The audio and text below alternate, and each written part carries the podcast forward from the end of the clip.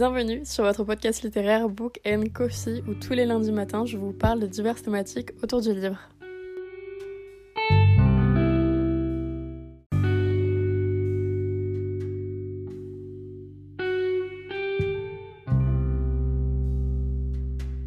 Hola, j'espère que vous allez bien et en ce beau lundi je vous retrouve pour un nouvel épisode de podcast. Aujourd'hui je voulais tout simplement vous parler de comment j'ai découvert la lecture et surtout comment j'ai appris à apprécier la lecture. On est maintenant vraiment bien rendu par rapport au nombre d'épisodes disponibles sur le podcast, mais c'est vrai que je vous ai jamais parlé de ma découverte tout simplement de la lecture et comment j'ai appris à aimer la lecture, qu'est-ce qui m'a initié à la lecture, bref, toute ma relation avec la lecture. On va mettre les bases. J'ai commencé à lire à peu près comme tout le monde, c'est-à-dire vraiment à l'âge de 6 ans. Mais petite anecdote, ce n'est clairement pas la maîtresse qui m'a appris à lire, car elle nous faisait apprendre du par cœur et non de la lecture, donc elle nous avait pas appris réellement à lire. Mais c'est ma grand-mère paternelle qui m'a appris à lire, cette reine bien évidemment, et qui m'a initié réellement à la lecture. Je pourrais pas vous dire réellement ce qu'elle me faisait lire parce que je m'en souviens clairement plus du tout, mais je sais très bien que c'est elle qui m'a appris à lire, et c'est un souvenir que j'aime beaucoup d'ailleurs. Enfin, un souvenir, je m'en souviens pas très bien, mais je veux dire, l'idée que c'est ma grand-mère qui m'a appris à lire, je trouve ça incroyable. Et il faut savoir que vraiment, j'ai un très fort souvenir de ma grand-mère qui était du coup inscrite, vous savez, à la newsletter un petit peu Françoisière et qui me prenait régulièrement un livre. Est-ce que je lisais ce livre? Non. Mais est-ce que j'en ai lu un un jour? Oui. Mais ça, on y reviendra plus tard car ça arrive bien après quelques anecdotes. Parce que oui, en primaire, j'ai quand même lu quelques livres. J'ai pas lu tout ce qui est la guerre des clans, parce que je sais que beaucoup de personnes l'ont lu à cet âge-là, ou la cabane magique. Je les ai, mais je ne les ai pas lus, c'est ça la nuance. Je faisais déjà de l'accumulation de pales, qu'est-ce que je peux vous dire? Mais je me souviens très bien qu'une amie de ma sœur et de moi, à cette époque-là en primaire, m'avait un jour prêté un livre. Et ce livre-ci, c'était Maman, Papa, les frites et moi. Je suis quand même allée vérifier le titre, parce que j'étais vraiment pas sûre de moi pour le coup. Mais c'était ce livre-là, et comment vous dire que j'étais devenue complètement accro à ce livre. C'est donc elle qui me l'avait prêté, parce que elle, il me semble également que du coup, elle l'avait bien aimé. Et c'était vraiment une petite découverte pour moi, c'était trop safe, c'était trop cool. On avait justement une relation entre les parents, mais aussi avec les enfants. On a toujours une morale finalement aussi avec les histoires d'enfants, mais c'était hyper divertissant. Et franchement, ça m'amusait beaucoup. Et ce livre d'ailleurs qu'elle m'a prêté a fini dans la bibliothèque. Je ne l'ai pas volé bien évidemment, je vous rassure. Mais elle me l'a donné finalement à la fin, me l'a offert. Une autre petite anecdote, du coup, qui rejoint également le catalogue Françoisière. C'est donc toujours une fois ma grand-mère qui m'a offert ce livre. Et c'était, je crois, Wicked Mantine ou un truc comme ça. Bref, je pense que vous voyez à peu près quel livre je parle. C'était un livre sur une adolescente qui rencontrait son petit amour d'été. Parce que oui, elle passait trop de temps, il me semble, sur son téléphone. Et du coup, on l'avait congédiée dans une ferme. Enfin bref, c'était hyper accro. Vraiment, enfin non, c'était hyper accrocheur. Chloé Finitemo, mais c'était vraiment un truc tellement divertissant et j'aimais trop lire ça. Il faut savoir que j'aimais pas trop sortir de ma zone de confort par rapport aux livres et que donc ces deux livres-ci, je les ai lus beaucoup, beaucoup, beaucoup de fois et donc à de nombreuses reprises, même si du coup maintenant ça date un peu parce que c'était vraiment quand j'étais très jeune et que maintenant du coup les souvenirs sont encore un peu là mais pas énormément. Et on vient, et on en vient surtout à cette fameuse anecdote, le livre qui m'a fait réellement aimer la lecture et qui m'a rendu accro. Comme beaucoup de personnes, j'ai commencé à lire au niveau du collège ou en tout cas avec ce livre et ce livre c'est notamment Did I Mention I Love You de Weston Mascam. Je suis émue limite en vous racontant cette histoire tellement c'est vraiment une histoire très marquante de ma vie.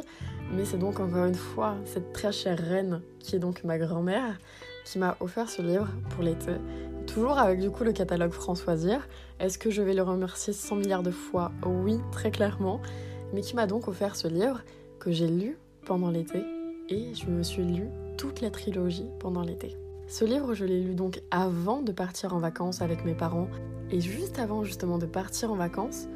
À ce moment-là, ma mère m'a offert le tome 2 que j'ai lu donc sur la route des vacances, que j'ai incroyablement aimé bien évidemment. Et il faut savoir que du coup, mon grand-père, maternel cette fois-ci, m'a offert du coup le troisième tome et c'était vraiment, vraiment cette trilogie, déjà elle est hyper émotionnelle par rapport à ça, mais surtout, incroyable. Enfin, j'ai pas d'autres mots vraiment, c'est bête à dire, mais je n'ai pas de mots pour décrire mon amour pour cette trilogie, qui est une trilogie du coup que j'ai lue énormément de fois et qui a marqué ma vie, mais littéralement à jamais.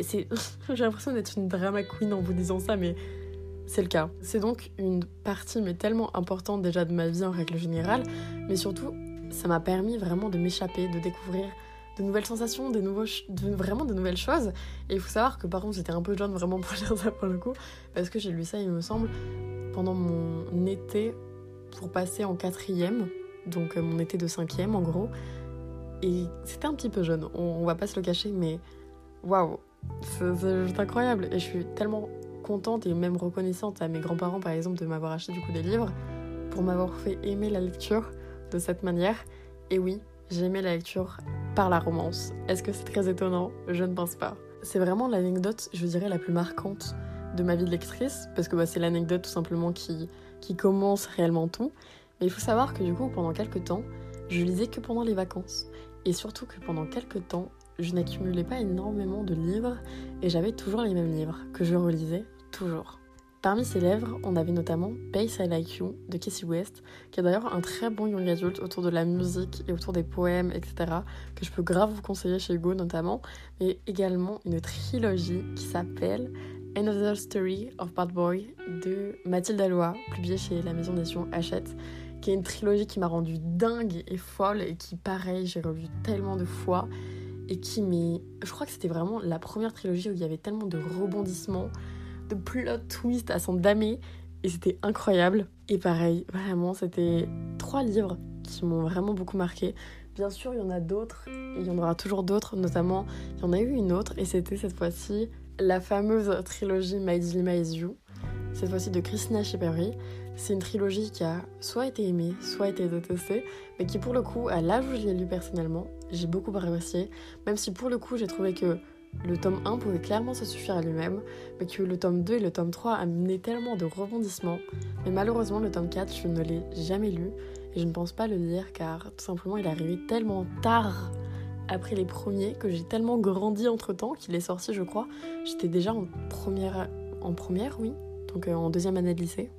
Mais surtout, il y a quelques livres un peu marquants encore, une fois, de ma vie lectrice. Donc pareil, comme je vous l'ai dit, J'enchaînais beaucoup les livres, mais c'était toujours les mêmes livres et c'était toujours pendant les vacances. Je ne lisais pratiquement pas en fait finalement en période scolaire. Néanmoins, il y a donc des livres marqueurs de ma vie lectrice, notamment Call Me Baby et Call Me Bitch. Sorry, des autrices et Graine. Même si là, j'échoppe un peu dans le temps, puisqu'en effet, entre temps, il y a eu également un autre livre, mais que je vais vous parler juste après. Vraiment, vous allez voir que les laps de temps sont très flous avec moi, mais parce que je m'en rappelle pas très bien. J'ai énormément de mal avec ma mémoire, mais enfin bref. J'ai découvert Call Me Baby et par la suite Call Me Bitch en second, je crois. Il me semble, oui. Enfin, oui, je me rappelle très bien. En janvier de ma seconde. Oui, c'est ça, non. En janvier de ma première, peut-être. Bref, à ce moment-là, je les ai découverts dans mes deux premières années de lycée. Et ils ont été, mais incroyables.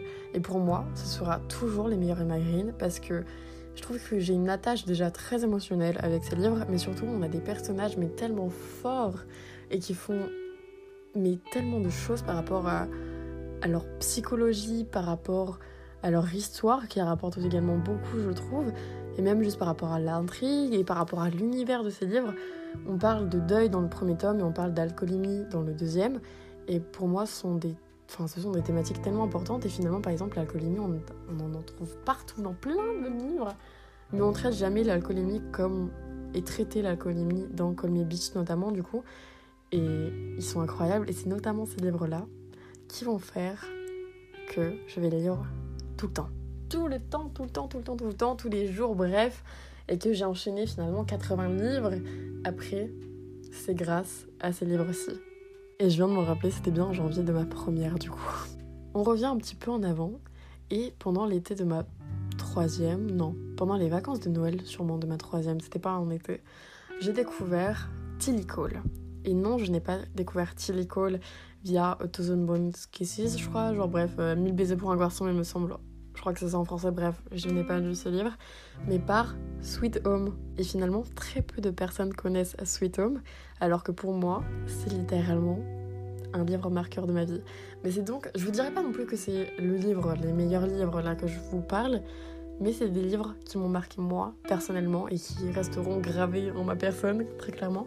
Mais du coup, dans Sweet Home, on retrouve notamment un remake de Roméo et Juliette, prof élève mais inversé donc avec un petit âge gap mais pas réellement parce qu'en fait c'est l'assistante de la prof mais surtout du coup sur un campus avec un mec qui fait du sport quarterback Bref, avec plein de rebondissements, des larmes à en damer, mais surtout avec des giga méga plot twists. Le premier tome est du point de vue de la fille, le second du point de vue du mec, et le troisième tome, cette fois-ci, on découvre un autre couple qu'on a déjà découvert dans le premier et second tome du coup, mais du coup cette fois-ci sur un nouvel angle, et c'est un angle que j'ai trouvé très intéressant, très important. Et ce livre est vraiment très très intéressant. Mais pareil, si cette fois-ci elle vous intéresse, je vous conseillerais de regarder les trigger warnings.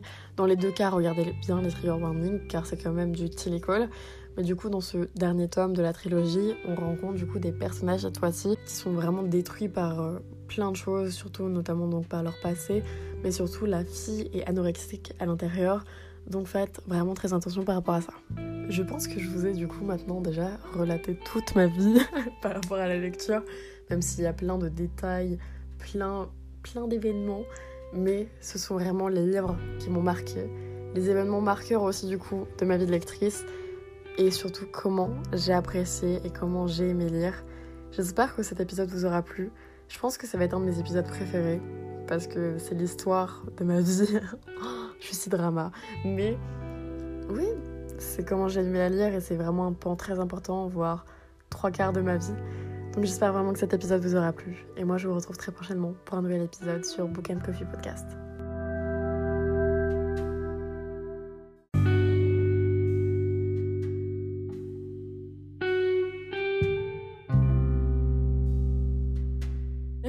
D'avoir écouté cet épisode et merci de toujours soutenir le podcast. Si vous souhaitez le faire davantage, vous pouvez lui mettre une note sur votre plateforme de streaming et d'écoute ou tout simplement sur le compte Instagram qui est Book Coffee Podcast où je parle tout simplement du podcast et où le podcast vous parle très clairement. Et moi je vous retrouve lundi prochain pour un prochain épisode. A plus.